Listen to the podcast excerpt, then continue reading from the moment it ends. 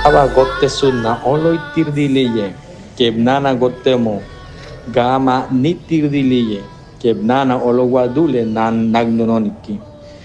Baba olo biligan mesiali, nana mani biligan mesiali, nana bapu negadu nasing no kusa. Olokwaitul.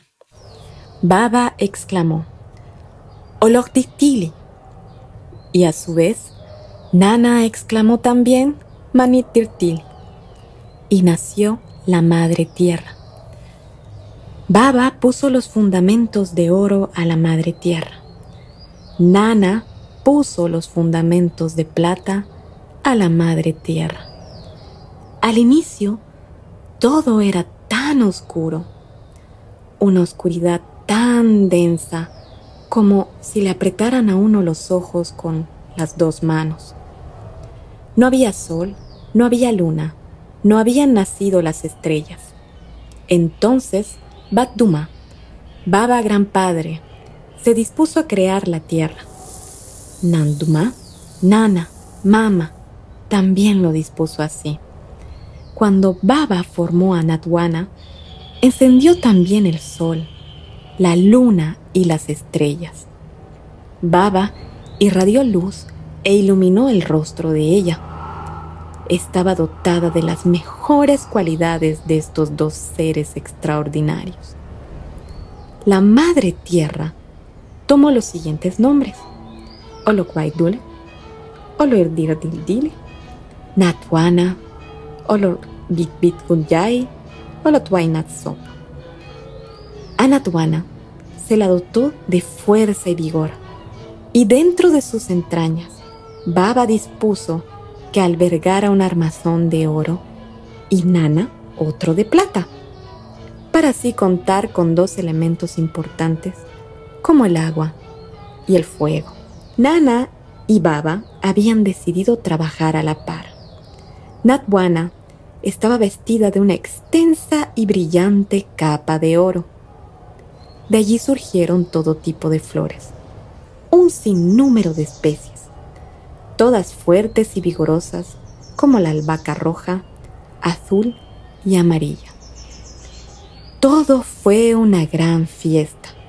Nana y Baba dieron vida a las flores para impregnar de su aroma y color a su maravillosa creación. Cuando decimos esto, significa que somos una réplica de todo lo que fue creado. Esas imágenes encarnan nuestras vidas.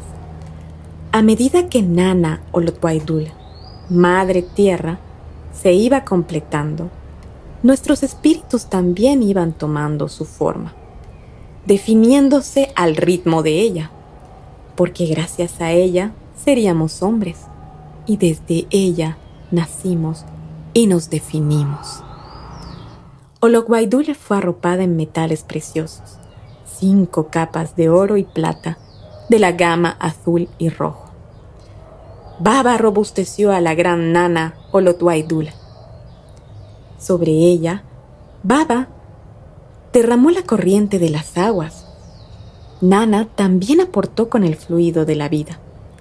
Desde las entrañas de la madre tierra, acompañada de un fuerte quejido, brotó el primer río. Y de su corteza vieron la luz las semillas, las cepas y seres no visibles a nuestros ojos. El verdor se apoderó del horizonte y el cuerpo de la madre se llenó de hermosos y robustos árboles multicolores. Ya no era endeble, sino sólida y compacta. Abya Yala, Olor Bungunyala, fue el inicio de la expansión de madre hacia todas partes.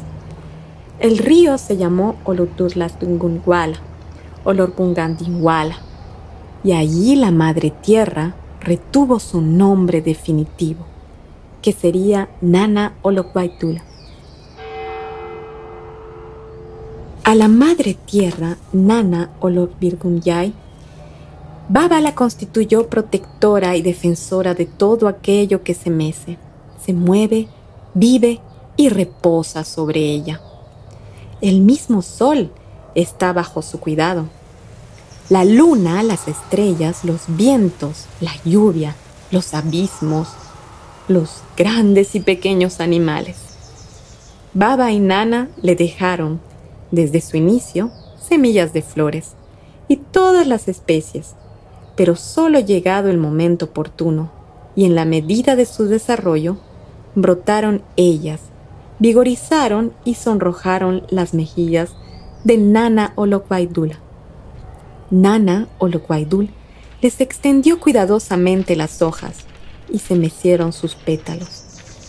Tanto los animales alados como aquellos que se arrastran, los que usan la cabeza para apoyarse, todos ellos y nosotros estamos nutriéndonos de las tetas de la gran mama Olokbaidul. Muchos hombres han aparecido y se han extinguido cuando la avaricia y la maldad los hizo olvidar del amor hacia madre. Nana Olokwaidul también bajó hacia las capas inferiores y tomó otros nombres y muchas otras manifestaciones.